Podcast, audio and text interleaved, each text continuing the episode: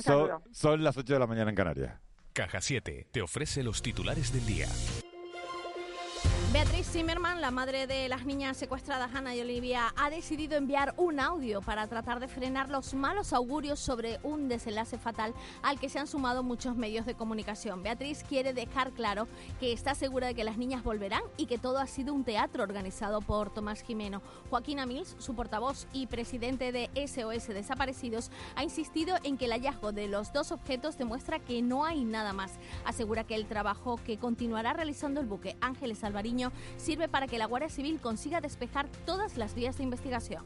Una cosa es que no se encuentre nada en esta zona, ¿no? Pero sí, eh, agradecemos que esté una semana más buscando de forma exhaustiva. Es la única manera de despejar todas las dudas posibles y, y que Guardia Civil pueda seguir en sus otras líneas de investigación, que sin duda las tiene. No se entiende que la decisión de vacunar a la selección se haya hecho a última hora. Hay criterios suficientes para desarrollar la vacunación de una manera coherente. Para Rafael Vila San Juan, director del Departamento de Análisis y Desarrollo Global de IES Global, ha sido un debate sin ningún criterio científico. Parece que ha sido un debate eh, para nada llevado, guiado por la ciencia, ni siquiera por unas razones, digámoslo así, eh, pues eh, coherentes en cuanto a la representación de un equipo nacional en terreno extranjero. ¿no? A mí, en todo caso, lo que me parece es eh, que, por supuesto, que cualquier cosa en la que haya un interés, digámoslo así, del Estado, pues hay que poner todos los medios posibles. También hemos hablado en De la Noche al Día de las 50.000 personas que pueden recibir los bonos turísticos de 200 euros que pondrá en marcha la Consejería para incentivar el turismo en las islas. Quieren que estos bonos, los que quieran acceder a estos bonos, pueden inscribirse en un sorteo durante las dos primeras semanas de julio. El resultado final se conocerá el día 15. La Consejería aporta 16 millones de euros divididos en tres lotes. Uno de ellos son las agencias de viaje. Hoy hemos escuchado a Ignacio Poladura, vicepresidente de la Asociación de Agencias de Viaje de Canarias y director de Viajes Insular, que además de valorar positivamente la iniciativa, también ha explicado que vuelven a lanzar la campaña Muévete por Canarias.es para ofrecer paquetes vacacionales más económicos entre islas con un descuento de hasta un 15% de descuento. Y por su parte, la patronal hotelera de Lanzarote, Asolán, y su presidenta, Susana Pérez, ha manifestado su malestar al no estar presente en ninguna reunión de trabajo para desarrollar los bonos. Pérez ha insistido en la buena relación que existe con la consejería y cree que sortear los bonos no es una buena idea. Salí de casa con la sonrisa puesta hoy. ¿Quieres vivir la vida en plan fácil? Descubre un mundo de ventajas entrando en cajasiete.com barra en plan fácil y da el salto a Caja 7. Salta conmigo, digo salta. Salta conmigo.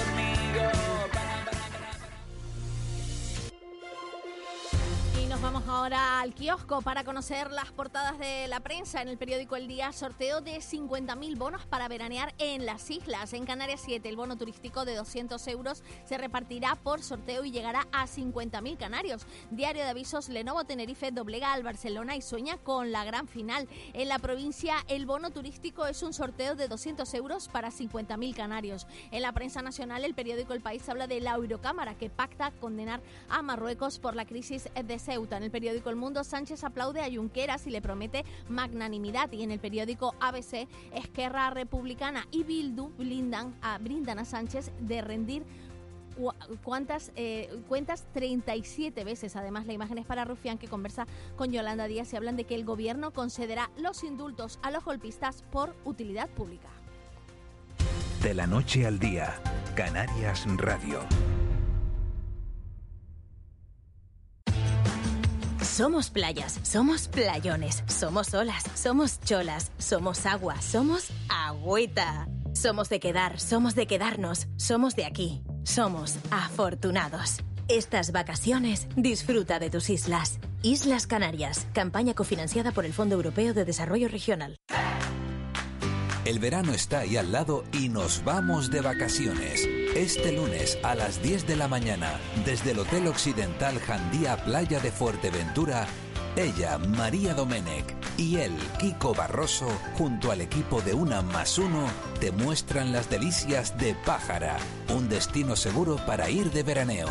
Canarias Radio, contamos la vida.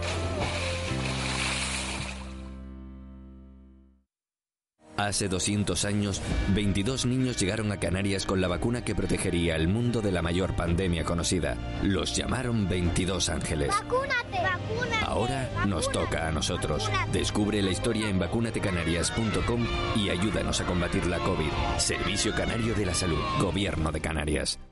De la noche al día, Canarias Radio.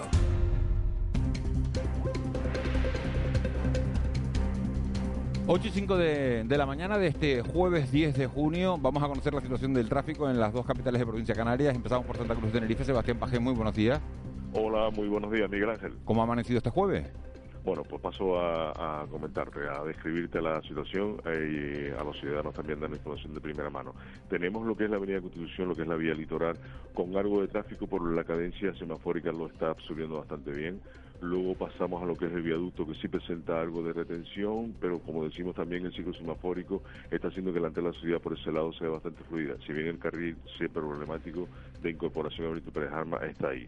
Luego tenemos la avenida Manuel Hermoso con los cuatro carriles eh, bastante, con bastante retención y luego pasamos a la avenida de Bélgica que prácticamente no presenta tráfico y República hacia Plaza de la Paz está empezando a congestionarse en este momento. Lo que es la vía interna de La Salle, Méndez Núñez, ahí hay un tráfico eh, muy, muy, muy, muy, muy fluido, Miguel Ángel.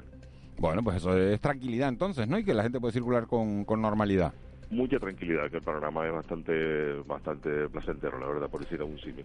Bueno, pues muchísimas gracias, Sebastián Pajés, por, la, por esta actualización de los datos en Santa Cruz de Tenerife a las 8 y 6. Buen día.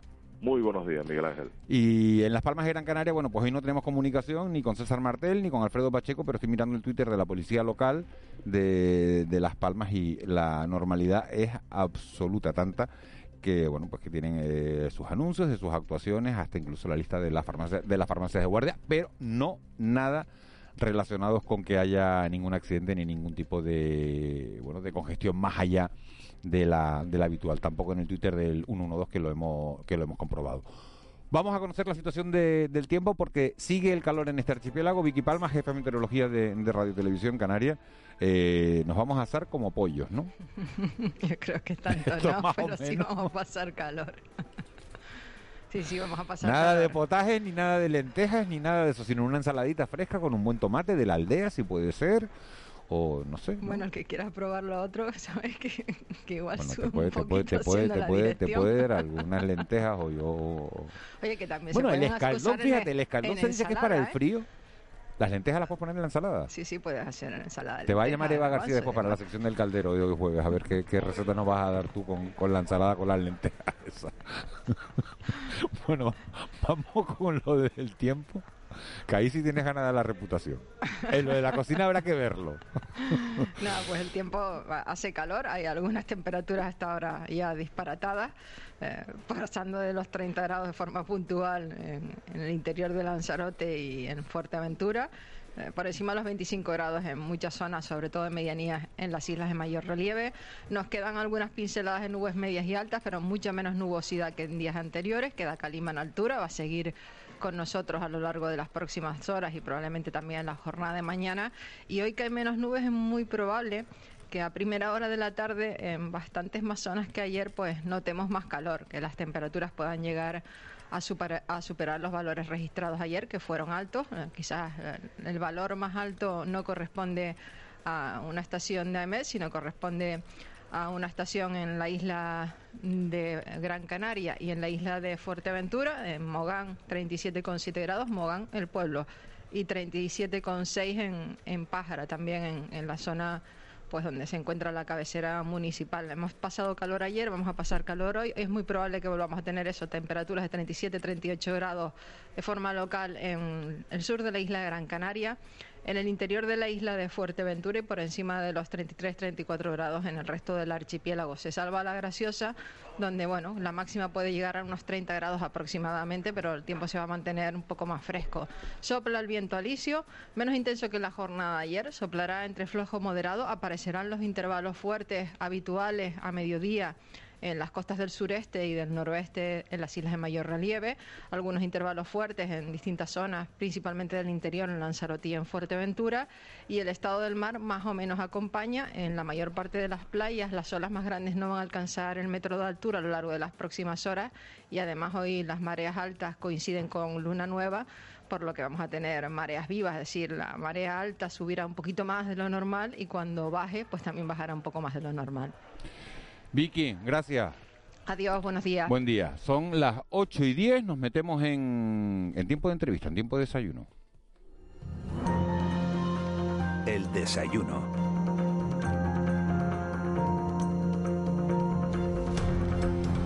Ocho y 10 de la mañana, como decimos, tiempo ya de, de desayuno, de la noche al día. Hoy, hoy vamos a compartir café con Natasha García, que es la gerente de la Fundación ADEPSI. Natasha es la es titulada en Trabajo Social por la Universidad de Las Palmas de Gran Canaria y máster en terapias familiares y en integración de personas con discapacidad. Y asumió la gerencia después de trabajar varios años codo con codo con su antecesora. Señora García, eh, muy buenos días, gracias por venir a la radio esta mañana. Hola, muy buenos días a todas y a todos y gracias por invitarme.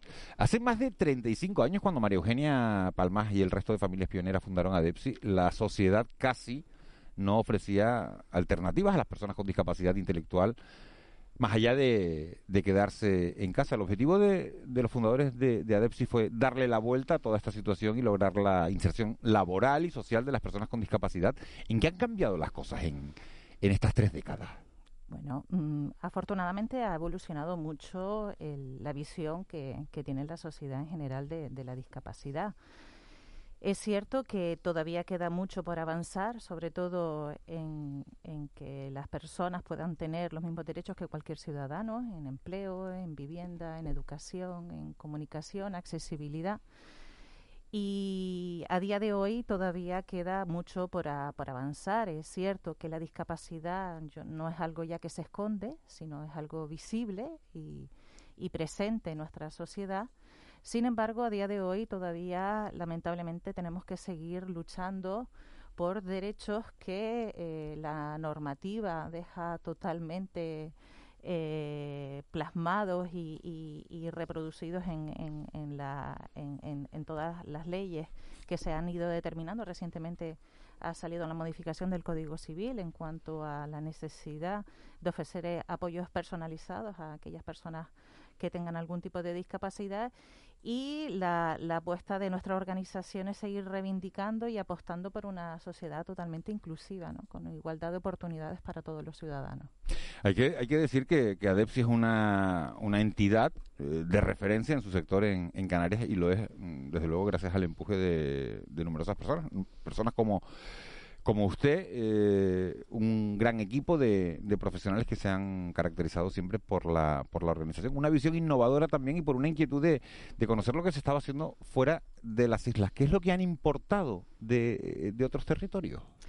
Mira, hemos importado sobre todo eh, la visión eh, de, de, la discapacidad más allá de la limitación. ¿no? Nosotros siempre desde los inicios de nuestra organización hemos eh, intentado pilotar servicios innovadores, visiones diferentes, reivindicar derechos y hemos participado activamente en, en bueno, en, en, normativas tan importantes como la Ley de Servicios Sociales de Canarias, donde hicimos un trabajo muy arduo incorporando importantes enmiendas a, a la ley. Ahora estamos trabajando directamente con, en conjunto con el CERMI en poner en marcha una cartera de, de servicios dignas para las personas con, con discapacidad en los años eh, 80 eh, la inclusión laboral era algo, una utopía en, en, el sector de la discapacidad. Eh, nuestra anterior gerente y presidenta en la actualidad pues eh, eh, vio lo que se estaba haciendo en otras comunidades autónomas como el País Vasco, Cataluña, y vio que realmente la, las personas con discapacidad podían trabajar como cualquier ciudadano. ¿no? Y empezamos con un, a, actividades formativas constituimos eh, el primer centro especial de empleo aquí en Canarias y a día de hoy pues tenemos una, una visión pues eh, innovadora, reivindicativa y siempre tenemos que innovar incorporando nuevos modelos eh, de atención y apoyo. Señora García, ¿qué presupuesto tiene una, una asociación como ADEPSI y cómo se financia? Bueno, pues no es el presupuesto que nos gustaría tener. Realmente es una carencia que tiene en general el tercer sector y es una reivindicación de ya no solo del ámbito de la discapacidad, sino del tercer sector en general. Eh, vivimos condenados a subvenciones, subvenciones que no se aseguran ni siquiera eh, a principio de año, eh, subvenciones que no cubren los costes reales de, de, los servicios y que no permiten darle continuidad. ¿no? En nuestro en nuestro sector es muy importante el vínculo del profesional con la persona, con la familia, porque estamos dando apoyos en, aspectos que puede ser desde lo más íntimo, de, el, vestirse, bañarse, eh, eh, levantarse por las mañanas o hasta incluso acudir al, al trabajo. Entonces, el no contar con una financiación estable limita la posibilidad de tener, pues bueno, pues eh, una estabilidad no solo en el equipo humano, sino en la proyección de los proyectos y el desarrollo del trabajo con la persona. Entonces, la financiación no es eh, la adecuada.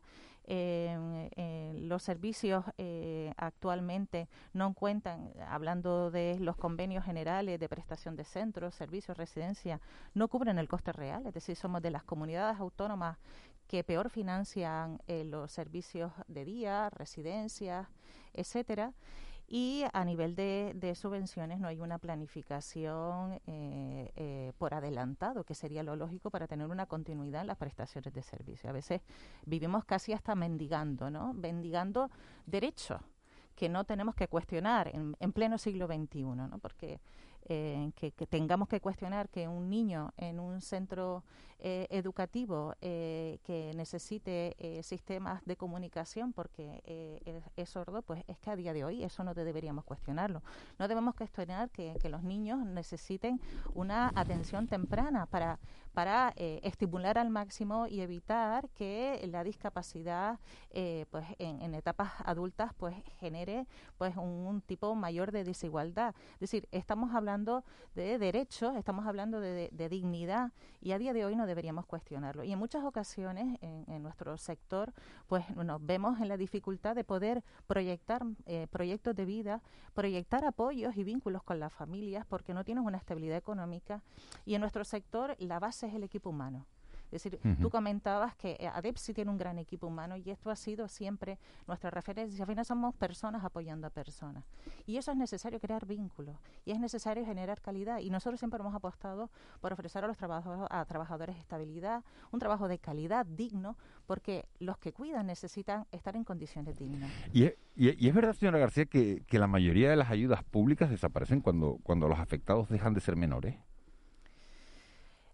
son distintas situaciones, es decir, en la etapa eh, educativa reciben unos servicios vinculados solo con educación, en atención temprana, eh, bueno, pues eh, son conocedores por, por, por todo lo que ha salido en, en, prensa, que ha salido una ley de atención temprana no desarrollada, por lo tanto, no todos los menores reciben todos los estímulos y, y servicios adecuados a los modelos actuales, que tienen que estar muy centrados en la familia y en, la, y en el menor. Y luego en la etapa adulta hay un vacío. De hecho, la propuesta que hacemos de Telsermi, en, intentamos conectar servicios, es decir, la, la, vida de la persona eh, es, es, es, una progresión, ¿no? Una progresión que eh, va necesitando los apoyos de los profesionales a lo largo de la vida. Y nosotros lo que vemos son servicios muy estancos, es decir, no conectados de menores a adultos y eh, cuando estamos hablando de una etapa de envejecimiento, no se conecta servicios sociales con empleo, no se conecta educación con, con servicios sociales ni con empleo y no se conecta sanidad. Es decir, y no existe una visión holística integral en la intervención, no hay itinerarios de desarrollo y de apoyo. Y entonces eso genera evidentemente los problemas que tenemos en la comunidad autónoma, es decir, que nosotros eh, estemos en la cola del de, desarrollo de la ley de dependencia, en la cola de la prestación de servicios, esto es producto de la gestión que se ha llevado a lo largo de todos estos años en la provisión de apoyos a las personas en el trabajo directo con el tercer sector. En Canarias existe un tercer sector muy potente. En el ámbito de la discapacidad, entidades muy profesionalizadas que tengan sistemas de gestión, que, que tienen unos controles, unas revisiones, auditorías que evidencian que el trabajo que se hace realmente repercute en el bienestar de las personas. Y realmente eso eh, se tiene que aprovechar, es un gran valor que tenemos aquí en la comunidad autónoma y tenemos que ir de la mano con la administración porque aquí nos necesitamos todos, tercer sector, administraciones y las empresas que pueden dar oportunidades de formación, ocupación y empleo a las personas. Buenos días, eh, buenos, días, señora García. Eh, ustedes, eh, el CERMI, que es la organización que, agrupa a todo el sector de la discapacidad en Canarias, CERMI Canarias, está ahora mismo eh, en plena campaña para conseguir que el catálogo que debe desarrollar, el catálogo de servicios, que es fruto del desarrollo de la Ley de Servicios Sociales de Canarias, responda a las eh, necesidades que ustedes consideran que son las que, deben atenderse, ¿no? Eh, hablamos de un cambio de paradigma, ¿no? Un cambio de paradigma en este aspecto. Yo lo que le pido es que explique eh, con algún ejemplo, de una forma eh, pues lo más didáctica posible, en qué consiste ese cambio de paradigma respecto a la atención a las personas con discapacidad. La propuesta clara que hemos hecho desde el CERMI, desde un trabajo muy arduo de meses, que hemos enviado ya desde el año pasado a, Derechos Sociales, a, a Gobierno de Canarias, él se basa en un modelo basado en derechos, un modelo social, no asistencial, sociosanitario. La pandemia nos ha dado un claro mensaje. La vida de las personas no están en, entornos aislados, segregados. Un modelo que tiene que basarse en, lo, en la comunidad, en la cercanía, en la personalización de los apoyos, no una visión sanitaria. Es decir, el modelo que, nos, que apostamos nosotros, que no es que estemos inventando nada nuevo, esto se está desarrollando en comunidades autónomas y está más que eh, desarrollado en otros países de, Europa. Se basa en ofrecer apoyos eh, personalizados, con carácter preventivo y en el entorno natural de la persona. No necesariamente una persona por tener discapacidad o por ser mayor se tiene que ir a una residencia. Y son servicios que apuestan con la conexión entre, entre eh, etapas vitales, como hablaba antes, de educación, servicios sociales, apuesta por una visión no asistencial, no solo en los centros se tiene que estar bien eh, atendido en cuestiones básicas, comida, aseo, sino tenemos que ir hacia una promoción de una participación comunitaria. Pero ustedes participaron en la, en la redacción, en la tramitación ¿no? de, de la ley. Eh, no se incluyó su, su, opinión sobre este asunto, sobre el tema de los sobre el catálogo de servicios. La ley de servicios sociales, en sus principios, recoge esa personalización y esa visión comunitaria. Lo sorprendente es que el catálogo que ha elaborado el Gobierno de Canarias, que no ha incorporado las propuestas que hemos hecho desde el CERMI, no incluye esa visión. El único, eh, el paraguas de los servicios que propone el Gobierno de Canarias es la dependencia. Y la dependencia está orientada hacia una visión más sociosanitaria, más rehabilitadora, más de cuidado. En cambio, falta otra dimensión, que es la que nosotros proponemos, que es el modelo social, el modelo comunitario, modelos flexibles, modelos que vayan más allá de un entorno residencial, que vaya más de un entorno en un centro. Para ponerlo muy clarito, muy clarito, una persona con discapacidad que no, que no sea llevada a vivir fuera de su casa, sino que reciba en su casa eh, los apoyos que necesita. ¿E-, exacto, exacto. Estamos hablando de que si una persona tiene una vivienda o se puede eh, buscar alternativas que se faciliten por medio de la Dirección General de Vivienda, viviendas específicas en comunidad y reciban apoyo de profesionales en su casa y que puedan vivir como vives tú, como vivo yo, como cualquier ciudadano. Es que no estamos pidiendo eh, nada diferente de lo que tiene derecho cualquier ciudadano de a pie. Y esa es la apuesta que nosotros hacemos. Evidentemente, eh, nuestro eh, catálogo, la propuesta que hemos hecho, la hemos incluso eh, cuantificado económicamente, porque claro, todo esto hay que materializarlo en, en, euros y, saber realmente de Esa es la pregunta que quiero hacer, señora García.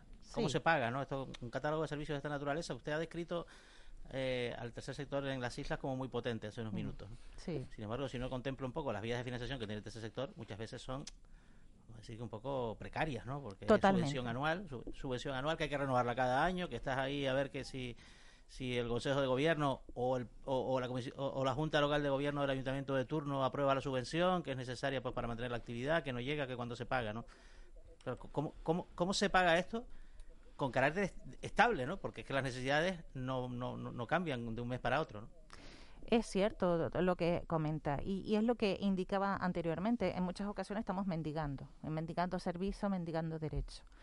y evidentemente para ofrecer servicios de calidad con carácter estable y que se mantenga a lo largo de la vida de la persona, es necesario eh, una estabilidad presupuestaria y evidentemente es necesaria una inyección en los presupuestos eh, en, materia de servicios sociales no solo en materia de dependencia, incrementar. Aquí en Canarias hemos cometido un gran error. Cuando salió la ley de autonomía eh, personal, nos olvidamos del sistema de protección a las personas con discapacidad que no tienen dependencia que existe y eso tiene que estar financiado con carácter estable. La ley de servicios sociales recoge la concertación social que falta, eh, está em, en, consulta pública y ya está en, tramitación porque es, la vía que va a permitir una financiación estable en la prestación de servicios, no vinculadas a subvenciones finalistas, sino con carácter eh, plurianual.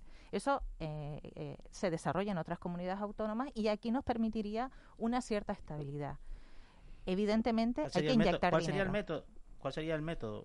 convenio plurianual, claro, un poco para, para dar un poco de estabilidad a esta situación y que no se, se esa circunstancia de, bueno, un poco de, de la mendicidad institucional. Exacto. La concertación social es una, una vía que facilitaría eh, pues la, financiación estable durante eh, los años que estipula eh, la norma. Y esto te ayuda a tener un escenario de 3, 4, cinco años de prestación de servicio de continuidad del personal, de un trabajo a largo plazo con, con las personas que algunas de ellas necesitarán de por vida los apoyos. Y eso es una realidad. Nos encontramos en ADEPSI, tenemos una población muy envejecida. Los cuidadores principales, que son sus padres, fallecen o están no estarán dentro de poco tiempo. Exactamente, o, o, ya necesitan los apoyos y en muchas ocasiones se lo da la propia persona con discapacidad. Y hay situaciones muy dramáticas que nosotros tenemos que acudir al domicilio para dar apoyo a su mamá, a su papá y a su hijo. Y esto no puede estar vinculado a si tienes o no una subvención para tener un profesional que haga el seguimiento y el apoyo a esa, a esa unidad. No puede ser así. Es decir, necesitamos trabajar con, eh, con una visión eh, más ambiciosa, más eh, profesional y, y, con mayor rigor. No podemos trabajar apagando fuegos porque luego las necesidades se van multiplicando. Y si hacemos un buen trabajo desde la base, un buen trabajo preventivo, un buen trabajo social con la familia y con la persona con discapacidad, evidentemente evitamos situaciones más dramáticas de futuro. Estamos hablando con Natasia García, que es la gerente de la, de la Fundación ADEPSI, Ángeles Arencibia. Eh, sí, señora García, eh, usted medio lo ha comentado ya, medio lo ha introducido, ¿no? Cuando habla a preguntas de Juan Manuel Betancourt, eh, ¿qué pasa con las familias cuando los padres envejecen, que son los primeros eh, cuidadores? Bueno, ustedes tienen una pata, que es la Fundación Tutelar Canaria ADEPSI, que se encarga de esta situación, ¿no? La situación de cuando, bueno, la, familia desaparece por, razones biológicas y la persona con discapacidad se queda sin, sin, sin lazos directos, ¿no? Cómo está funcionando, en qué consiste la Fundación Tutelar de una forma breve y eh, realmente eh, todo esto de lo que estamos hablando es un servicio que debería ser eh, hecho por el gobierno, ¿no? Atendido por el gobierno y sin embargo usted está hablando de mendigar. La pregunta es muy amplia, pero fundamentalmente es la Fundación Tutelar Canaria ADEPSI, ¿qué es? Pues lo has explicado, es decir, nos encargamos de tutelar, acompañar a personas con discapacidad intelectual con salud mental y mayores de 65 años con deterioro cognitivo que no tienen familia o red que le pueda procurar los apoyos básicos que necesita. El juez es el que determina que, que seamos nosotros eh, los encargados de dar ese apoyo de por vida hasta el final de los días de la persona y en los términos que determine el juez. Puede ser a nivel de salud, a nivel patrimonial o a nivel integral porque la persona necesita un apoyo total para su día a día. Y nos convertimos, para que nos pueda entender el, el público, como sus padres. Es decir, somos los responsables máximos de su vida. Para ello, pues bueno, nos coordinamos con los recursos donde pueden estar atendidas las personas. Si no tienen dónde vivir, pues buscamos recursos alojativos donde puedan estar, le procuramos los apoyos, es decir, gestionamos todo su bienestar y todos los años tenemos que dar cuenta al juez. Esto es una realidad creciente. Imagínense nuestro enfado como SERMI, que en el catálogo propuesto por el Gobierno de Canarias no aparece este servicio tan, tan importante. Ajá. Y, y la otra parte de la pregunta, ¿están haciendo un trabajo que es un trabajo que corresponde a las administraciones. el tercer sector surge porque eh, la administración no, no, no, da cobertura a las necesidades sociales. De ahí el movimiento social que se, se, organiza para dar respuesta a esas situaciones sociales que no se le da cobertura. Eh, todas las necesidades deben ser respondidas por la Administración. Las entidades sociales son aliados de esta Administración porque somos más ágiles a la hora de dar respuesta por, por, nuestra propia organización estructural. Y evidentemente estamos en contacto con, con, con el día a día de las personas evidentemente es una responsabilidad pública que puede ser ejercida, y así lo recoge el Código Civil, por entidades eh, eh, organizadas y especializadas, en este caso en el ámbito de la tutela, que ahora con la última reforma del Código Civil se ha visto modificada. Señora García, ¿cómo les ha afectado, ¿cómo les ha afectado el tema de la pandemia?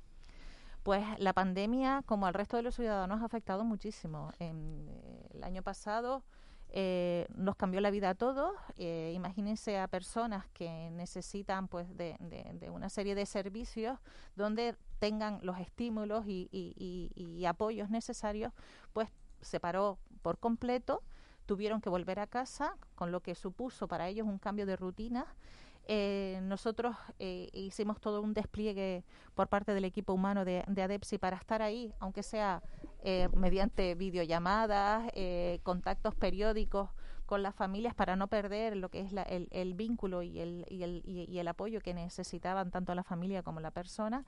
Y bueno, desde finales de junio empezamos a abrir todos los distintos servicios con muchísimo cuidado, generando todas las medidas preventivas y sanitarias necesarias. Seguimos funcionando por grupos burbujas. Ya eh, hemos tenido bueno, la suerte, gracias a la gran responsabilidad del equipo humano, de las familias y de las propias personas que nos han dado una lección porque han estado eh, cumpliendo como, como los mejores eh, con las mascarillas y con toda la nueva dinámica de funcionamiento y realmente no hemos tenido ningún brote en nuestra organización y ya estamos todos vacunados, así que confiamos en que poquito a poco empecemos a, tener bueno una, una, una dinámica similar al menos que antes de, del COVID.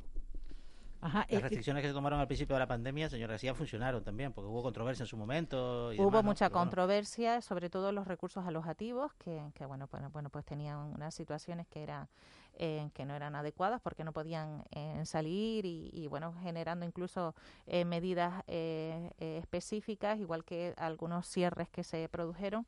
Pero bueno, trabajamos muy coordinadamente en este caso con el Gobierno de Canarias, explicando que no es la misma la situación de mayores, en este caso a personas con discapacidad jóvenes y, y, bueno, a día de hoy podemos decir que hemos aprendido muchísimo, nos hemos hecho unos expertos en seguridad biológica y, y bueno, eh, ha demostrado la, el, el COVID que, que, tenemos grandes brechas, una de ellas la brecha digital y es una, un campo clave que tenemos que preparar a las personas con discapacidad y a las familias para pues, que realmente las nuevas tecnologías pues se conviertan en una herramienta más de, apoyo y de desarrollo para ellos. Natasha García, gerente de la Fundación ADEPSI, gracias por haber venido esta mañana a la radio. Gracias de verdad con mayúscula por el, por el trabajo que hacen, porque, porque es importantísimo para que, una, para que una sociedad avance, para que una sociedad se desarrolle y ojalá esas ayudas por parte del gobierno y de las administraciones públicas bueno, pues estén a la altura para, bueno, pues para, para poder echar esa mano cuando, cuando hace falta. Pues muchísimas gracias a ustedes por habernos invitado y, bueno, para nosotros es un verdadero placer compartir con la ciudadanía canaria pues todo nuestro trabajo y nuestra misión, que no es otra sino promover los derechos de las personas con discapacidad. Pues ya lo sabe, aquí tiene los micrófonos abiertos de Canarias Radio para todo lo que para todo lo que necesite la Fundación ADEPSI. Un abrazo muy grande. Un beso a todos. Un beso. 8 y 33.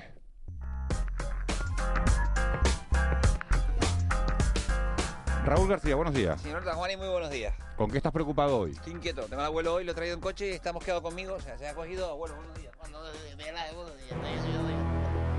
El abuelo enfadado no, no, no, no, pero me da pena. No es noticia. el abuelo siempre está siempre estar así, coño. El abuelo siempre está enfadado, pero ¿por qué está usted enfadado, abuelo? Oye, pues, primero porque llega un momento en tu vida que te transforma en un viejo cajarrabia y no sabes por qué, todo te cabrea.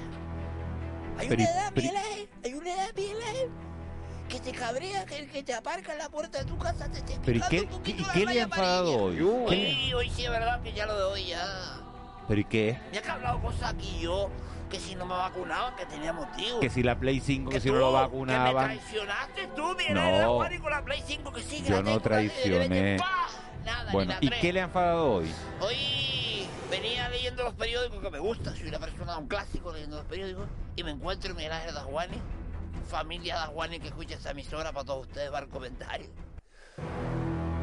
Leche condensada, tú dices viejo, no, no, no, leche condensada vegana. Yo. O sea, leche condensada vegana, se comercializa Miguel Ángel Dajuani. No puede ser. Te lo juro por, por, por, por las cenizas de mi padre que decimos los No puede ser. Y, le- abuelo, le voy a dar Ey, otra. Cuidado, no me- se nos interrumpe. Paz descanse. Cuando alguien está muerto uno siempre dice, paz descanse. Eh, siempre, Leche condensada vegana. ¿Y dónde venden eso? Ah, un camión que vio. mira, pero ya me está dando pena esta tierra, güey. Ya vas a parar, A este ritmo, ¿dónde Abuelo, vamos a fíjese, parar? fíjese que yo pensé que lo que había visto ayer por la tarde, que salía a correr un rato, era noticia. ¿Sabe lo que vi? ¿Sabe lo que vi? ¿Qué viste? Vi un negocio de bronceado en Santa Cruz de Tenerife con el sol que hace todo el año. O sea, que tengas un espacio para broncearte, Buenos días. Marita, Buenos días, Miguel en Logroño, Bueno, no, vale. Que lo tengas en los Pirineos, no, no, vale. en no, no. invierno, porque también allí casca el sol en verano. Estás confundido, Miguel. Pero Mira. que tengas un negocio para broncearte en el Cotillo, en Santa Cruz de Tenerife, en Las Palmas de Gran Canaria, que puedes tener un día con panza de burro, pero normalmente no la hay, Pero que te puedes ir a eh, más palomas. ¿Quién no paga, es, no, quién no, paga por meterse bajo un techo Usted y está ese es el problema, usted está confundido. El problema no es que haya esos negocios. El problema es que haya gente que vaya a esos negocios como el problema es que haya gente que compre leche condensada vegana. Ese es el problema. Ponme un barraquito con leche condensada vegana. Vete para el carajo. Soy camarero y alguien me viene y me dice, ¿me hace un barraquito con leche condensada vegana? Mira, eh. Bueno. Ángeles, buenos días. Ángeles, Ángeles, buenos días. Ángel- Ángeles, Buenos o- o- días. o- Me encanta cogerles así. Cogerles así, porque me estaba viendo la- que estaba haciendo otra cosa. No, no, no, no te estaba Ah, viendo, no te, ah, no te estaba viendo, lo, ha- No, no, lo ha no sé. intuido, ¿eh? Juanma. Marita lo ha intuido. Juanma Betancourt. Buenos días, ¿qué tal? Yo Estaba- no voy al bronceador ese porque eso. Ya, preséntanos a los invitados de la tertulia, que está Leopoldo Qué también, ya, ya está ya Leopoldo por aquí. Bueno. Y Manuel, dicho que es pésimo eso de, del Está- bronceado Por favor, eléctrico. Juan Manuel, déjeme presentar a los contertulios y dejo ya... está, hoy tenemos a Manuel Mederos y a Leopoldo. Abuelo, ¿los presenta usted y nos metemos en tiempo de Ya lo tertulia? acabas de ¿Qué decir te- tú, Miguel. Bueno, pero ¿lo puedo presentar bien o no? Pues yo creo que la, la tertulia en esta Abuelo, el emisora- bronceado es la tarifa nocturna, ¿eh? De madrugada, para que no gaste Coño, mucho. verdad, Si ¿eh? quiere, abuelo, sugiera los temas de la tertulia. Yo hay tres temas que tienen que abordar antes de que esto acabe, ¿Ah, sí? prácticamente. A ver, La por ejemplo, primera- te- tres temas que cree que le interesan a la ciudadanía y a los oyentes. Que- Totalmente. El primero es, todo el mundo habla que se está vacunando todo el mundo y la pregunta es, ¿cómo será, a- cómo se llevará a cabo la segunda dosis? Porque eso coincide en verano. La gente dejará de vacacionar por decir, tengo que hacer una vacuna. Pues te va a caer justo ahí, te va a caer agosto, julio. O sea, eso es la pregunta de qué va a pasar. ¿Se va a guardar todo para septiembre como los estudiantes malos? Eso es un tema. La segunda, ¿tiene Canarias infraestructuras para poder absorber el turismo en masa de personas que puedan venir vacunadas de Europa? Prácticamente porque este, los, los hoteles ¿Que vengan vacunadas o que, o que vengan a vacunarse aquí? No, que vengan vacunadas, leí que no tienes que entrar ni con PCR ni nada, sino Vale, que para adentro, vale. para casa como los alicantes. Y Y- el tercer tema que yo creo que tienen que abordar, Miguel Ángel, es leche condensada vegana. Sí, Vale. leche condensada vegana, Vale. no. Yo veo a Loporto, un hombre hecho y derecho toda la vida, este será los detractores. ¿Qué carajo la leche condensada vegana? ¿Qué invento es ese? O sea, que Miguel Ángel da igual. Leopoldo Fernández Cabeza de Vaca no ha venido aquí a hablar de la leche condensada vegana, pero... No, le- pero no pero- importa. Hombre, deberíamos No abordar importa. este tema. pero ¿y sin ¿qué, qué opina? Pues que hoy hay un montón de productos que no alcanzamos a entenderlos y que especialmente para los veganos pues son productos artificiales que simulan en sus sabores al, al original. Es decir, en, en la leche condensada, Leopoldo, por ejemplo. Leopoldo, ¿Qué pasa, Juanma? ¿sabes quién es días. vegano? ¿Sabes quién es vegano? Buenos días. Mi hijo Javier, por ejemplo. Marceliño Huerta. Bueno, pues y mira que con pues- 38 pues- El castañas que tiene lo que hizo partidazo anoche. que le hizo ayer. Mano- No. Manolo Medero, buenos Lo días. que hizo anoche días. Así que viva, viva el veganismo, si es No, por eso. No, no, y mi hijo que se hace controles periódicos y demás, está como una puncha, está muy bien de salud y no tiene conflictos ni nada. Yo a veces no trato de, en broma, pues meterme con él, pero el tipo se conserva impoluto, come lo que le apetece, no... Y si los análisis le dan bien No, no, después... y le, y da, está- y le da y- muy bien, si acaso alguna sobredosis de, de proteínas, pero en general muy bien. Claro, no comer carne y no comer pescado ni productos asimilados eh, no, no deja de suponer una irregularidad para los que somos normales, ¿no? ¿Y en qué momento se te cruza el cable? O sea, te cruza el cable, a ver, con, todo, el, con todo el respeto para los veganos, leyendo, sí, exacto. Leyendo cosas, Leyendo. leyendo. cosas en internet, algún, algún que otro libro, y claro, nos lo planteó familiarmente hablando, ¿no? Pero nos reíamos y tal, pero se lo ha tomado muy en serio. Yo creo que hace más de cinco años o seis los que lleva así. Manolo Mederos, ¿tienes planificadas las vacaciones o te vas a apuntar en el sorteo que ha puesto en marcha el gobierno de Canarias con el, con el bono Pues, turístico? pues no me voy a apuntar en el sorteo porque eso es como comprar una lotería, ¿no? O sea que... Bueno, pero es gratis, no es gratis. seguro. Pero es gratis, ¿eh? No, no, en la lotería cuando No tú compras un cupón de la claro. 11 o la primitiva tienes que pagar, Tienes que ¿no? invertir, Tienes que sí. invertir, pero esto es gratis. Eh, apuntarte un ratito, ¿no? 10 minutitos, te metes en la página del sí. gobierno y te apuntas y te pueden tocar 200 euros. Sí, después tienes que pagar otros 200, la misma Hombre, cantidad. hombre. Bueno, Manolo. Ojo, ¿Qué te- ahora, ahora, ahora, para, ahora en serio para un- este para una, No, una estoy, estancia estoy- de, estoy rebotado de- con el de tema, estoy rebotado con el tema. Entonces estás como yo, estás enfadado. sí, de, yo, de cinco días, de cinco días en verano Pero y de tres ustedes días qué en otoño. esperaban, es que yo nosotros No. esperamos lo que, lo que anunció el gobierno. No, el, el gavier- el gobierno, habló, yo creo que nos hicimos una película todos, porque el gobierno eh, eh, habló, de, que yo sepa, de bonos turísticos, ¿no? Sin dar mucho detalle, ¿no? Y entonces, Bueno, vamos, a ir por parte. Vamos a ir por parte. El gobierno anuncia la semana pasada que va a establecer unos bonos turísticos para incentivar que la gente veranee en Canarias, que no se vaya afuera, que no se vaya a otros destinos. Y que para eso te van a dar un bono turístico que vas a poder emplear aquí. Ayer conocíamos que va a haber 50.000 bonos, te dan 200 euros, te apuntas en una lista, pero la noticia es que serán por sorteo, no es todo el mundo que se apunte. Entonces ahí quiero conocer la opinión de todos ustedes. Leopoldo, A empezamos. mí me parece francamente bien y, y creo que es más justo así que como se hizo en Baleares, que se, dejaba al albur de que la gente fuera a las agencias de viaje. Claro, los primeros días, no, el primer día se agotaron 35.000 bonos en Baleares, ¿no? ¿Pero por qué? Porque fue todo el mundo y se apuntó. Y ahí necesariamente tenías que pasar por una agencia. Aquí me parece que el sistema es mucho más flexible y que puede abarcar más posibilidades. ¿Qué es lo que ocurre? Bueno, pues que la suerte o la fortuna es la que decidirá quién va y quién no va. Cuando yo creo que quienes deberían ir son los que menos posibilidades tienen de viajar por su situación económica. O sea, Claro. deberíamos premiar a los más desfavorecidos. Pero bueno, es que ¿cuál es el sistema? Entonces, lo damos nominalmente, hacemos un nombre en vez de sortearlo. En fin, hay opiniones para todos los gustos, pero me parece que el sistema, dentro de lo que cabe, es aceptable. Y lo que no puedes pretender es que te regalen 200 euros y que con eso ya cubras todo. Hombre, tienes que gastarte tú algo, se supone, ¿no? El gobierno pone de su parte y tú tienes que poner la otra. Vamos a hablar con Manolo Mederos que estaba protestando por los 200 euros. Manolo, ¿qué te Eh, parece el sistema? ¿Qué te parece? Vamos a ver, a mí por principio conceptual la, eh, establecer la correlación gobierno-sorteos de viajes no me cuadra nada. Es decir, eh, un gobierno no, No está... es un sorteo de viaje, Manolo. Como que no, es un sorteo de No, 200 eh, euros para ir al hotel o para que vayas a un hotel Vale, o para es que un- viajes es un, o para sor- lo que es un sea. sorteo, es una lotería. Es una ayuda a que tú viajes, a que tú vayas a un hotel o a Una un ayuda que se hará por sorteo y que solo le tocarán a 50.000 canarios frente al medio millón de canarios que suelen pasar sus vacaciones en Canarias. Es decir, es una gota de agua en un mundo. ¿qué prefieres? ¿10 euritos? No, pero es que No, no. yo creo que la cuestión es, es el- es el- lo que dijo ayer, eh, a lo mejor me salte mi turno, Miguel Ángel. No pasa nada, esto es una que tertulia. eh, ayer yo creo que la consejera lo dijo claramente y estoy de acuerdo con Leopoldo. Eh, la consejera dijo, esto no es un bono social, lo que se pretende es inyectar dinero en el sector turístico. Y esto es una forma rápida de inyectar, si todo sale bien, pues eh, eh, 20, si sale todo y todo lo que lo planificado, 15 por 2, 30 millones de, euros, ¿no? Después, respecto a lo que comenta Leopoldo, eh, ¿de qué forma lo distribuyes? Él ha puesto el ejemplo de Baleares, donde se, se formó un medio atasco, ¿no? Claro, si de repente nos dicen que el día 15 eh, los, los, los primeros que se apunten consiguen el bono, pues imagínate la que se arma, ¿no? Como de esta las manera, rebajas, las colas. claro, de esta manera tú te apuntas, hombre, si tienes suerte, pues muy bien, y si no tienes suerte, pues nada. Y Manolo dice que hay medio millón de canarios que van de vacaciones, es que Que se es que no es, que esto, quedan- pero que es se que quedan en esto no es una ayuda para los que viajan, No, es una ayuda esto- para esto- los negocios. vamos a ver, Ángel, esto- es para promover El gobierno, para- el, gobi- para el gobierno para la regar dinero en- la consejera la semana pasada infló un globo que quedó desinflado ayer. Y luego, en cuanto al dinero, es un, son al final son 10 millones de euros, 5 de la iniciativa privada y 5 del gobierno. Es decir, son 10 millones No, no. los que se serán van- 20, No, serán son- 20 no, no, y si son no, 10 y del es gobierno, completo cinco pa- serán sí, 15, serán cinco- 15, ¿eh? se- Claro, son 10 del gobierno que son 5 para las agencias de, de viajes, digamos, para, para canjear en las agencias de viajes y cinco en los establecimientos. Y después los otros ver. cinco que están por, por, ¿Puedo hablar, por- Ángeles? Sí, señor.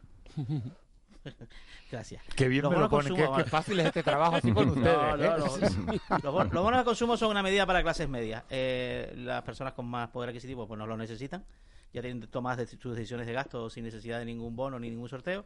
Y pues, las personas con menos recursos, pues la verdad que 200 euros, que además tienen que poner otros 200, pues seguramente no a evidentemente, su- evidentemente. Su, su decisión de, de no viajar por, por imposibilidad. ¿no? Y luego hay otro factor que Punto dos, hemos el efecto conocido. dinamizador, el efecto dinamizador sobre la economía de esta clase de medidas es dudoso. Y además no está lo, su- lo suficientemente estudiado, digamos, en la, en la ortodoxia económica, ¿no? Lo que sí hacen es abaratar determinados gastos, los bonos básicamente que han lanzado ayuntamientos, pues si te vas a comer, pues te sale la mitad, una comida que ya ibas a hacer de todas maneras con la familia, con los amigos, etcétera, o tú solo, en, su caso, o sea, abaratan costes, gastos que ya se iban a realizar y en este caso el efecto dinamizador que puede ser es 200 euros, pues una noche más de hotel, que esa te la va a regalar el gobierno a quien sea agraciado, digamos, por este sorteo. Y ese es un poco el impacto, es un impacto relativo, ¿no? Bastante no vas a relativo, fijar a la población bastante canaria. relativo. No vas, a- claro, Y luego no vas a hay- decidir no ir a la península o al extranjero y quedarte en Canarias por el bono. Pues no. Va a incentivar el gasto en esa magnitud de- que, que estaba No. diciendo, creo, creo que Manolo Ángeles, de 15 millones. Pues eso, bueno, ese es el Bueno, impacto. eso está por ver, ¿no? Limitado. Eso está por ver. ¿eh? Eso está Ya por veremos ver si se consumen tiene todos, claro, si se consumen no. todos y se consume la partida, exactamente. ¿no? Y y luego- poco el- y lo que una medida para clases medias. la- Lo clases que medias, como- pero vamos a ver, como otras, como, perdona Ángeles, termino, como otras muchas, o sea, el ¿qué, qué porcentaje de la población canaria se beneficia de la, sub- de la, de la bueno, de, de la, por otro lado, necesaria subvención del 75% de los vuelos a la península? La que ¿Qué tiene una Claro, la que viaja, la que viaja. que viaja, que es un porcentaje que Claro. está por debajo del 50%. Mira, eh, que, que faltan 5 millones en esta en esta suma, ¿no? Eh, ayer la consejera habló de 10 y faltan 5 que según eh, la información que se dio ayer también, esos 5 millones irían destinados a ocio, turismo activo y creo que también a restauración, o sea, bonos para gastar en estos en estos estos lugares, ¿no? estos establecimientos, ¿no? Yo creo que, que bueno, que, que es una forma. Estamos en una situación tan extraordinaria, Pero ¿no? Que, que, también a mí me a mí me cruje, ¿no? Lo de El unir gobierno, sorteo. Ángeles, el espíritu es el que tú dices, ayudar a los negocios turísticos a que en esta situación de excepción recuperen alguna posibilidad económica. No se trata tampoco de resolverles la cuenta de resultados, pero sí de El problema es la expectativa que se generó. alguna ayuda. Sí, se ha La creado a lo mejor una expectativa que se generó que fue desmedida. Esto va, me va a Sí. pagar la mitad de las vacaciones. Claro, No, no. que nos la creamos nosotros yo también creo un que poco, eh, ¿eh? una mente normal no se va por las ramas como, como tú dices, Juanma. La, que la gente no pensaba que les regalaran las vacaciones. Yo creo que la gente pensaba que les iban a ayudar en sus vacaciones. Para Y quedarse- que para si quedarse esto- en Canarias. Que si esto Claro. ojalá sea un éxito, no y que luego, vaya a 30 y- y- y luego, y luego hay otro elemento que hay que tener en cuenta que hemos conocido también y es que eh, estos 200 euros por persona tienen que ser declarados en el IRPF. Decir, Ah, que- claro. que, van, Pero van ¿sabes. ¿sabes lo que pasa, Manolo? Y lo que, y lo que pienso yo de todo esto. que imagínate que yo estuviera casado y con dos niños. ¿no? Yo me quiero ir de vacaciones. Yo no voy a esperar a que el Pues, gobierno me dé los 200 subvenci- euros, sino que hago la reserva. Yo no voy a esperar a que el gobierno me dé los 200 euros para irme, sino si me voy a ir con mi mujer o con mi pareja Claro, claro. y con los dos niños, tendré que hacer la reserva. Pero si reservo a fecha de hoy, que estamos a 10 o a 11 de junio, el precio será mucho más barato que si lo hago el 16 de agosto cuando el gobierno me diga que es más alto. que me da el dinero. Entonces, me voy a ahorrar más dinero yendo. O sea, yo, si me voy es porque me voy, no porque el gobierno me lo diga. Con lo cual, yo no creo, yo creo que se premia a quien se va y le toca en el sorteo. Pero, no creo que incentive a que tú te vayas a ir, sino el que se iba a ir. Se va, ya se va ayuda. y al que no le regalan el Pero dinero. pero ese si te dinero, ganas- con lo cual Pero no incentiva Pero si absolutamente te a nada. ganas los Esa- 200 euros, que no, no es poca Pues- cosa, 200 euros, pues que estamos muy bien, hablando pero aquí me con- los gano, pero no estoy Pero- consiguiendo el objetivo, No, Ángeles, que es pero a lo mejor- que alguien que no iba a viajar, viaje. Eso no, es lo que pero yo a lo digo que- mejor, no a lo mejor eh, te estiras No. un poco más, eh, vas a, que a comer a un restaurante más, reserva de la gastas noche, más Miguel Ángel. dinero, Teniendo en ese cuenta, dinero... Miguel Ángel, teniendo en cuenta que esto puede, vamos, va a estar vigente hasta final de año, tú te puedes coger un largo fin de semana de tres días, ¿por qué no? O sea que, claro que incentiva el viaje. Para mucha gente, por supuesto. Mm, Si, yo- nos, no, circun- no lo si nos circunscribimos Es que- exclusivamente al verano, a lo mejor Claro. los efectos Bueno, quedan pero graves. mira, esa mira, ¿no? lo que. Abarata consumos, Mira- Leopoldo, lo que ya se van a producir de todas maneras. Exactamente. Eso es lo Mira- que dice mira- la exacto, económica sobre los bonos ¿no? consumo. El ejemplo que ha puesto Bueno. Tacuani, es decir, eh, una pareja con dos niños. Primero, los dos niños, si son menores de 18 años, no entran en el sorteo, como es normal en los sorteos. Lógico, claro. Y, lo- y luego, eh, tu pareja y tú, que es lo que pueden entrar en el sorteo, pues a uno. No, no, o te puede tocar o no te puede tocar, o te puede, tocar, no te puede tocar, no te puede tocar, no te puede tocar nada porque no le toca ni a tu pareja ni a ti o te puede tocar a tu pareja o a ti o y a tener dos. 200 euros. O a los dos, exactamente. Es decir, que es, es un es un sorteo, es un boleo. Pero ¿cuál es, la, ¿cuál es la crítica, Manolo? ¿El hecho del sorteo? No, yo para, para mí es que no se incentiva a la gente que que vayan a sí, haber más viajes. Sí, sino... Miguel, yo creo que sí, yo creo que sí. Pero bueno, verano, sí. Si habrá gente que no, habrá gente que sí. Bueno, hay opiniones para, para... Tres días Vamos a ver, de fin de yo me voy a, casi hago un planteamiento, me voy a ir a Lanzarote en agosto y me apunto al sorteo y me hago la reserva desde ahora, claro. Y si y si me sale en el sorteo, pues imaginemos Bien, y si no anulas la reserva. Pero partimos. No, no, no, no, no, la anulo. Es que eso, no la anulo. Pasar unas vacaciones estupendas. Ya está, eso, ¿no? Pero es una medida para clases medias. Es una medida para clases medias. de la base. Que no es para clases medias, que es para el sector eh, empresarial, que es para los negocios. Es dinero para. Es dinero, claro, porque. No le busque la Sí, pero no es para beneficiar a las clases medias, es para beneficiar al negocio, que lo dijo ayer la consejera yo creo que fue clarísima en eso, ¿no? Bueno, vamos a, cambiar de, a cambiar tema con la otra. se está crispando la, la, situación política. Ya no, ya no solo eh, por esa manifestación que hay el, el, domingo en la plaza, en la plaza de, de, Colón, en Madrid, entre los que protestan por ese indulto que presumiblemente le va a dar el gobierno a los presos del, pose, del proceso, sino que ayer eh, Podemos llamaba, decía que hay que correr a gorrazos por impresentable al gobernador del Banco de España por hacer público un informe en el que dice que la, sala, la subida del salario mínimo interprofesional ha ocasionado una serie de despidos en, entre ¿A ustedes qué les parece esto? Que Porque. Que el señor Mayoral es un analfabeto funcional bajo el punto de vista económico, porque no es el estudio del Banco de España, que su servicio de estudios es más que reputado, tiene un reconocido valor de incluso independencia respecto del gobierno, lo cual es bueno y sano, sino que cómo puede un señor decir que hay que correr a gorrazos al gobernador del Banco de España porque dice algo que está en contra de su idea. Oye, pues mira, estudiatelo, y sé prudente y no digas una barbaridad. ¿Cómo no va a influir el salario mínimo en una subida como fue el año pasado del 22%, hace dos años, perdón?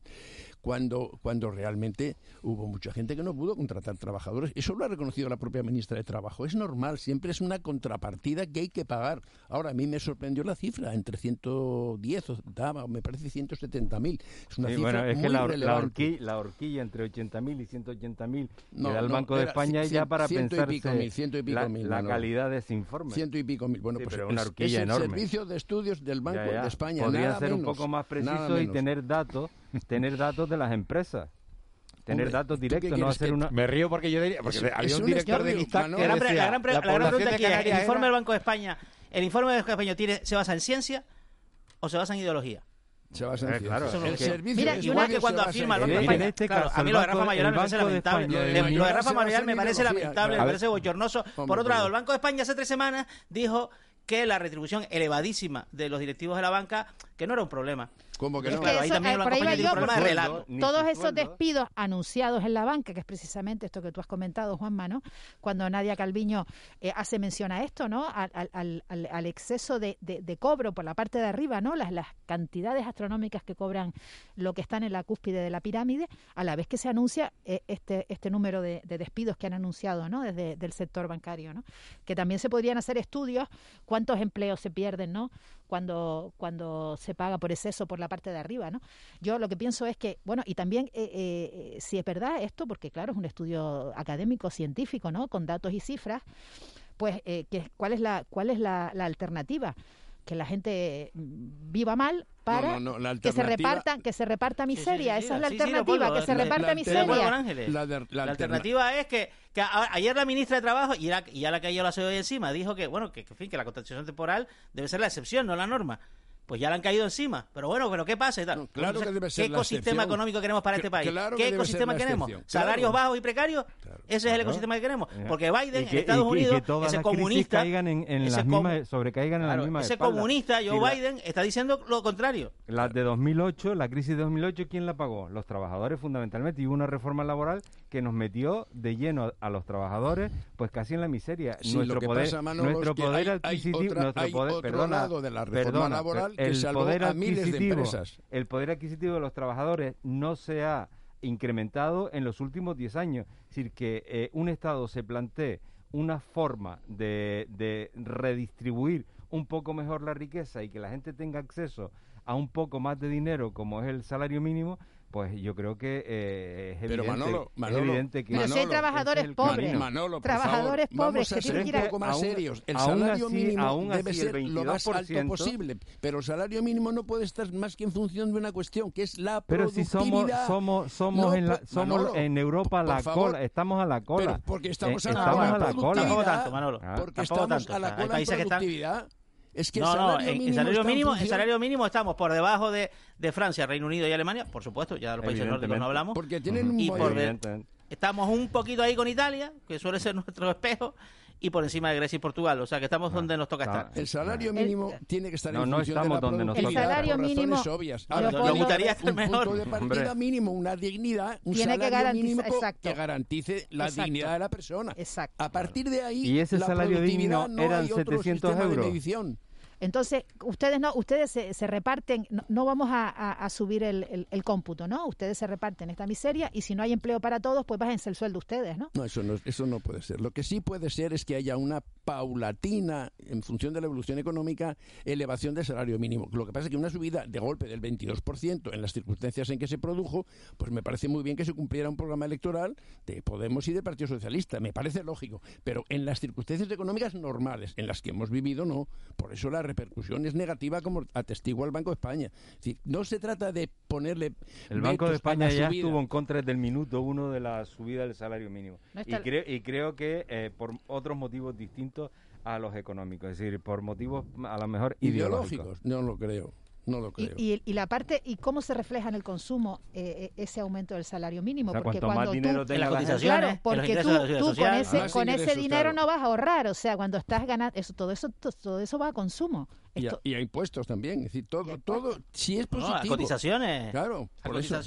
Y a, y a tu jubilación futura, todo eso es positivo. Yo creo que hay unos aspectos, bueno, prácticamente no hay ninguno negativo, nada más que si excedes de lo que prudentemente Que tiene un coste en la creación de empleo, lo que te está pues diciendo. tiene ese coste en, en- en que no se crea tanto puestos de trabajo, pero que todo es deseable. Vamos, quiero decir que es deseable que se suba el salario mínimo. Eso es un problema estructural de la, de la De la economía española, que tiene una tasa de desempleo por, eh, muy por encima de la media de los países de su y entorno. que nuestro índice de productividad es de los más bajos de Europa. No lo neguemos la Pues no será por, pues no será por horas trabajadas, ¿Por qué? Leopoldo. No, pero porque ¿por horas trabajadas no estamos por debajo. Pero ¿por qué el País Vasco tiene el salario más ahí. alto de España? Porque su, su digamos, complemento económico, su valor, el valor añadido de sus servicios del que presta el trabajador es mucho más elevado que el del canario.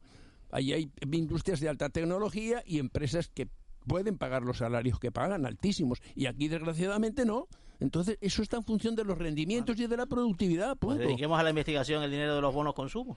Bueno, pues dediquémoslo, ¿por qué no? ¿Les ha llamado la atención esto que, que decía Nioramas, que descolgó que la única vez que la ha llamado la ministra Laia ha sido para insultarla? Porque un día la comparó en el, en el Congreso diciéndole que, que era como Wally y que estaba donde no estaba, que cuando había que estar en Venezuela estaba en Singapur y cuando estaba en Singapur, cuando había que estar en... Hombre, yo lo que Y dice que, la la- única vez que la ha llamado la ministra ha sido para insultarla. ¿Se imaginan ustedes descolgando a una ministra un teléfono para llamar a insultar? Diría muy poco de su categoría personal, Sí, sí. ¿no? En ese sentido. Lo que ¿Pero se va es a que la- inventar eso a Niorama? No lo creo tampoco. Yo no creo a ningún político ¿qué- capaz de inventarse nada, pero tampoco creo que la señora esta insultara a lo mejor en los términos que dio a entender Ana. Quizá fue despectiva con ella en el tono, en el trato, etcétera. Sí, sí, sí. De ahí al Tiene- insulto tiene toda esa directo, pinta, tiene mm, toda esa pinta. cuesta creerlo también, pero yo no voy a negar que Y a cuesta Niorama se le ha creer, hecho ¿A llamamos cuesta insulto? creer Claro. que una ¿A ministra qué esté insulto? el teléfono Claro. para llamar a diputados del Congreso. eh, Bueno, eso sí Esto es un círculo ocurrir. vicioso, esto es un círculo vicioso de errores. Si me- eh, primero, errores de la ministra por encima Bueno, de todo, en su sobre gestión, todo, sobre todo claro. la crisis con Marruecos. Ana Oramas realizó una declaración también muy extraña hace dos semanas diciendo que Canarias debería hablar directamente con Marruecos, como si eso no fuera a dar algo, ¿no? Como si Marruecos ahora fuera a cambiar porque, porque habla directamente con Canarias, lo cual es absurdo. Y luego, un cargo electo se merece un respeto. Sin Será un diputado de una provincia remota, de No, todo lo que tú quieras. duda, un cargo sin electo duda, sin duda. se merece un respeto y eso la ministra González Raya debería saberlo. La ministra Laya, al final, en, este- en todo este periplo, eh, también me resulta un globo desinflado. Es decir, eh, se crearon muchísimas expectativas con esta ministra y, evidentemente, eh, a lo largo de este tiempo, pues se ha demostrado que no ha estado a la altura de la Absolutamente incapaz. Incapaz, incapaz. El tema, el tema, el tema de Marruecos... tema- Caerá en la el remodelación tema- del gobierno si El lo hay. tema de La Marruecos, lo mires como lo mires, es la un primera- error garrafal. Yo creo que la primera que cae es ella y después debería caer Castel. Pero bueno, si no cae Castel, caerá Garzón, me imagino. Porque- o- o Garzón, uno de los dos. De. ¿Cuándo, ¿cuándo va a ser esa reforma? Yo creo que hasta después de verano no se va a producir. Tengo, la- tengo esa impresión, no lo sé, pero esto es una lotería. Sí, sí, sí, sí, esto, no, esto es preguntar por preguntar para tener... Manolo, ¿cae Laia o no cae? Tiene toda la pinta de que será una de las ministras que caiga. Es decir, eh, la- la interlocución internacional de España es una de las cuestiones de primer orden del gobierno. Y esta señora, pues, ha, El problema es a ha quién hecho pone, agua. Manolo, a quién pone, no se Claro, puede fallar en Pues eso. no habrá, no habrá ahí... Pero de A lo, todos- mejor, a lo mejor se reducen los ministerios, ¿no? Que había un montones. Sí, se os ha dicho que se reducirían tres o cuatro, que sería una buena carta de presentación ante Europa a la hora de decir Ah. reducimos gasto que a público, partir del verano etcétera. empezamos una nueva etapa, la etapa de la recuperación, y para eso hace falta un nuevo gobierno, o sea, un, nuevo, nuevo- nuevo- un nuevo Nuevos impulso. gestores. Manolo Medero, gracias. Bueno, un abrazo. Un abrazo muy grande. Me voy de vacaciones. ¿Sí? ¿Te vas de vacaciones? No, no, no, no. Ah, a ver, apúntate en la lista, que igual te toca Eso, tú tienes eso. suerte. Ángeles Arencibia, Juanma, hasta mañana. Le dejamos Mañana. con abrazo, Pérez y, la, días. y las noticias.